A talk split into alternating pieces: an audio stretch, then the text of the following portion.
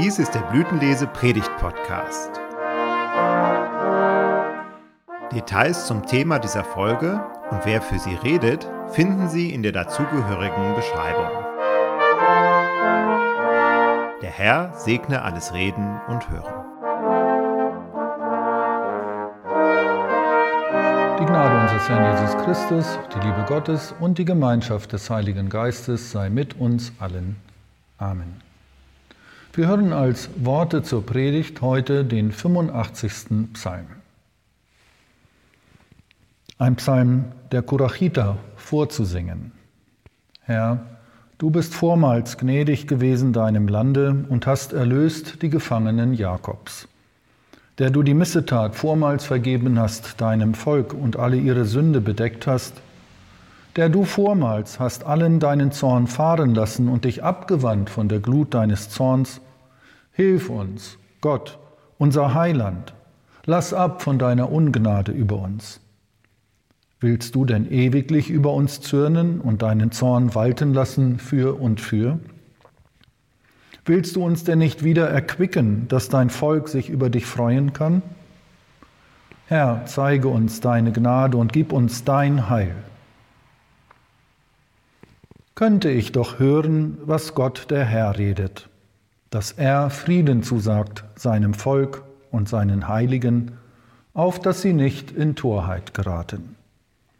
Doch ist ja seine Hilfe nahe denen, die ihn fürchten, dass in unserem Lande Ehre wohne, dass Güte und Treue einander begegnen, Gerechtigkeit und Friede sich küssen, dass Treue auf der Erde wachse und Gerechtigkeit vom Himmel schaue, dass uns auch der Herr Gutes tue und unser Land seine Frucht gebe, dass Gerechtigkeit vor ihm hergehe und seinen Schritten folge. Der Herr segne sein Wort an uns. Amen. Salzige Tränen rollen über das zerfurchte Gesicht der alten Frau. Die Mutter hat ihren Sohn auf grausame Weise verloren. Neben ihr hat eine andere Frau ihre von der Arbeit auf dem Land geprägten Hände verkrampft ineinander gelegt. Sie weiß nicht, was es mit ihrem Mann auf sich hat. Wieder andere schweigen, die Lippen aufeinander gepresst. Gelegentlich öffnen sie sich zu einem Ach, ach und wie lange noch? Die anwesenden Männer wirken ratlos und er abwesend. Die Kinder sind leise, staunen mit großen Augen, was sich hier abspielt. Manche schluchzen leise. Die Männer bleiben stumm. Das angebrochene Heil ist ganz weit in die Ferne gerückt. Hilf uns, Gott, unser Heiland. Lass ab von deiner Ungnade über uns so kann man diese Situation überschreiben. Da erhebt sich aus dem Kreis der Sänger ein Mann. Er ist es gewohnt, zu lauschen, zu hören auf die geheimnisvolle Stimme, sie zu deuten und davon zu reden, was sich aus dem Schweigen herausschält. Er weiß, Gott will zu uns reden was Gottes Antwort ist auf die Klagelieder und die Tränen? Er will hinhören, sich vergewissern. Dann steht er auf. Er redet wie ein Prophet aus alter Zeit. Er gibt weiter, was die göttliche Stimme ihm sagt. Friede sei mit euch. Heil soll es sein. Gut soll es werden. Gott sendet ihn, die Betrübten zu trösten, damit sie nicht in Verzweiflung verfallen. Hoffnungsworte und die bedrückende Wirklichkeit gilt es miteinander zu verschränken. Gott, erinnerst du dich? Wie gütig warst du zu uns. Herr, du bist vormals gnädig gewesen deinem Lande. Du hast erlöst die Gefangenen Jakobs. Du hast doch deinem Volk die Missetat vormals vergeben Du hast alle ihre Sünde bedeckt. Du hast vormals all deinen Zorn fahren lassen und dich abgewandt von der Glut deines Zorns. So wird es in dieser Gemeinschaft gesagt. In der Urzeit, bei der großen Flut, beim Auszug aus Ägypten, da hat Gott das Volk Israel gerettet. Er hat die Völker vertrieben wie bei der Landnahme, alle Bedränger machtvoll zurückgeschlagen wie zur Zeit der Richter. Und Gott hat seine Verheißungen auch nach dem Exil in Babylon wahrgemacht, hat seinem Volk eine Zukunft eröffnet, dem Volk, das jetzt so gefährdet ist. So erinnert Israel Gott im Gebet an seine Gnade. Du und ich werden eigene Beispiele aus unserem Leben zu nennen wissen. Schmerz, Elend, Krankheit und Not, all dies sind ambivalente Bestandteile der Welt. Jeder und jede von uns macht damit auf unterschiedliche Weise Erfahrungen. Und wir tun deswegen nicht so, als gäbe es das alles nicht, als wäre am Ende eigentlich alles gut. Denn die Bedingungen, dass es anders sein könnte, sind nicht immer gegeben. Und Grund zur Klage wird es immer geben, Hilf uns, Gott, unser Heiland, lass ab von deiner Ungnade über uns. Aber etwas Überraschendes passiert hier. Die Beter trauen sich ja etwas. Sie wollen auf Gott einwirken. Sie setzen wirklich alles daran, dass ihre Klage gehört wird, erhört und gewendet. Sie appellieren an Gottes Güte. Willst du denn ewiglich über uns zürnen und deinen Zorn walten lassen für und für? Das Klagen, das Flehen, die Anklage und das Argumentieren findet seinen Höhepunkt im folgenden Sprachbild. Willst du uns denn nicht wieder erquicken, dass dein Volk sich über dich freuen kann? Ach, könnten wir auch in unserer Zeit solche Worte hören, in einer Zeit, die auch von Leid und Trauer, und zwar über die endgültige Macht des Todes erfüllt ist. Eine Zeit, in der sich Ernüchterung breit macht. Denn nichts ist mehr wie vorher. Und die Zeit, in der die Sehnsucht nach Freude und Gemeinschaft alles andere überwiegt.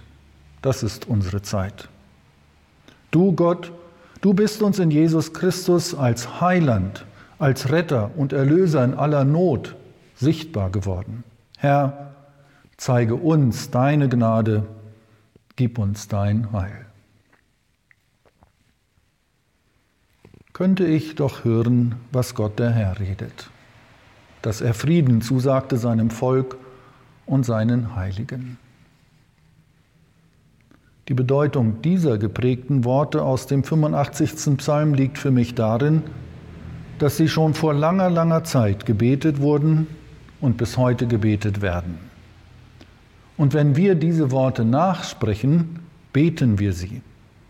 Du und ich werden hineingenommen in das Zweifeln und die Anfragen, das Suchen und sich nach dem Ewigen ausstrecken, nach dem Gott, der Gnade schenkt und sein Heil gibt. Ähnlich wie damals in sehnsuchtsvoller Zeit in Israel. In deinen Gebeten spiegelst du deine Sehnsucht nach Gott, nach seiner Gnade, seinem Heil und seinem Trost und Zuversicht wider. Und heute, wenn wir solche Worte beten, dann haben wir es mit realer Gegenwart zu tun, unserer und Gottes Gegenwart. In unseren Gebeten mit Gott reden, das heißt doch, nichts wird verschwiegen. Alles hat im Gebet Platz. Alles. Die Widersprüche, die wir im Leben erleben.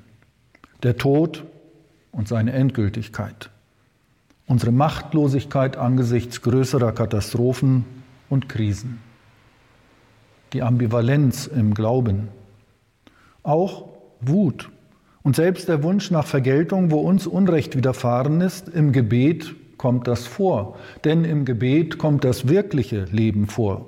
Alles, alles das, was dich und mich bewegt, ohne Wenn und Aber.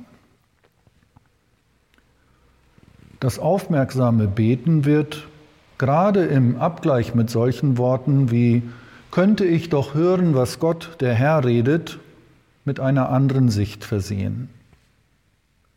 Mein Beten wird dadurch ergänzt, gelegentlich auch korrigiert. Ihr Lieben, im Gottesdienst beten wir nicht allein. Mit dir und mir sprechen andere Menschen mit sehr unterschiedlichen Erfahrungen und mit ganz unterschiedlichen Erwartungen diese Worte. Sie bringen, wie wir, Worte der Sehnsucht, der Klage und des Lobes vor Gott. Sie sprechen und beten solche Worte wie du und ich in ihrer eigenen Lage mit. Wir beten einen Psalm, sprechen ihn hier oder zu Hause, weil wir empfinden, dass auch wir in solchen Worten vorkommen. Unsere, deine und meine Erfahrungen und Empfindungen lassen sich dadurch in Worte kleiden. Unsere Sorgen und Nöte sind darin aufgehoben, möchte ich sagen. Sie verschwinden nicht darin, nein, aber sie sind darin aufgehoben, geborgen, haben dort einen Platz und Raum und können artikuliert werden, ausgesprochen werden vor Gott. Ich will hören, was Gott spricht, der Herr. Er verkündet Frieden seinem Volk. Nicht nur jeder Einzelne, der im Psalm 85 zu Wort kommt, kann hören, wie Gott seinem Volk Frieden verkündet. Das können auch wir. In jedem Gottesdienst wird uns Gottes Frieden zugesprochen. Der Friede, der höher ist als alle unsere Vernunft, den Christus Jesus uns schenkt. Gottes Antwort auf unsere Sehnsucht. Gottes Zusage, als Antwort auf unsere Sehnsucht, Wünsche, Gedanken, Fragen und Klagen. Unsere Antwort auf Gottes Zuspruch und Zusage findet Ausdruck in neuen Gebeten und Liedern. Wir erinnern uns dankbar an Gott als den Schöpfer, an unseren Retter Jesus Christus und an Gott den Heiligen Geist als den, der die Welt erhält. Jede und jeder von euch, die sich mit der Landwirtschaft oder dem Ackerbau ein wenig auskennen und beschäftigen, wissen, Pflanzen ohne Wasser und gutes Erdreich können nicht gedeihen. Und so wie die Pflanzen in einem dürren, ausgetrockneten Land nach Wasser lechzen, wird um Erquickung gebetet. Wasser soll das Land wieder fruchtbar werden lassen, neues Leben wieder möglich werden. Und letztlich wird mit solchen Worten in diesem Psalm 85 Gott bei seiner Ehre gepackt. Du bist der Gott des Lebens. Tue uns Gutes. Lass uns aufatmen. Schenk uns neue Möglichkeiten. Schenk uns neue Lebensperspektiven. In unsere Zeit hineingesprochen. Schenk uns neue Perspektiven beim Besuch am Grab von Angehörigen, im Gespräch im Trauercafé, am Denkmal. Ja, Gott macht alles neu. Diese Zusage hören wir auch im Psalm 85 und zwar so, dass in unserem Lande Ehre wohne, dass Güte und Treue einander begegnen, Gerechtigkeit und Friede sich küssen, dass Treue auf der Erde wachse und Gerechtigkeit vom Himmel schaue, dass der Herr auch uns Gutes tue und das Land seine Frucht bringe. Schönste Worte wählt er die ein Mensch in den Mund nehmen mag, um Gottes Gnade auszumahnen, der Mann, der in der Versammlung aufgestanden ist. Hilfe, Herrlichkeit, Gnade, Güte, Treue, Gerechtigkeit. Er redet von ihnen, als wären das ganz konkrete Figuren. Die Güte und Treue begegnen sich, von zwei Enden her gehen sie aufeinander zu, Gerechtigkeit und Frieden liegen sich in den Armen küssen sich. Ist das eine Perspektive für unsere Zukunft? Erleben wir davon schon etwas in unserer Zeit, in diesen Tagen und Wochen? Ich glaube schon. Die Männer, die Frauen, die Kinder, angesichts dieser frohen Botschaft hellen sich ihre Gesichter auf, angesichts solcher Hoffnungsbilder aus Psalm 85. Und wir? Unser Leben setzt sich fort in einem ewigen Lied, steigt empor aus den Klageliedern der Welt. Ich höre davon, vielleicht noch in einer entfernten Melodie, die nach einer neuen Schöpfung klingt, aber sie ruft ein Echo in meiner Seele hervor. Wie könnte ich nicht davon singen?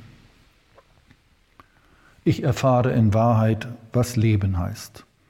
Selbst in größter Trübsal und Finsternis weckt die Melodie meine Sinne. Mitten in der Nacht. Kein Sturm kann meine innere Ruhe unterkriegen, weil ich an diesem Leben, an diesem Felsen festhalte, die Liebe ist Herr im Himmel und auf Erden. Und selbst wenn der Hauch des Todes nach mir greift, wenn Scham die Freude verlegen macht, wie könnte ich nicht davon singen? Der Friede Gottes, der höher ist als alle unsere Vernunft, regiere und bewahre eure Herzen und Sinne in Christus Jesus. Amen.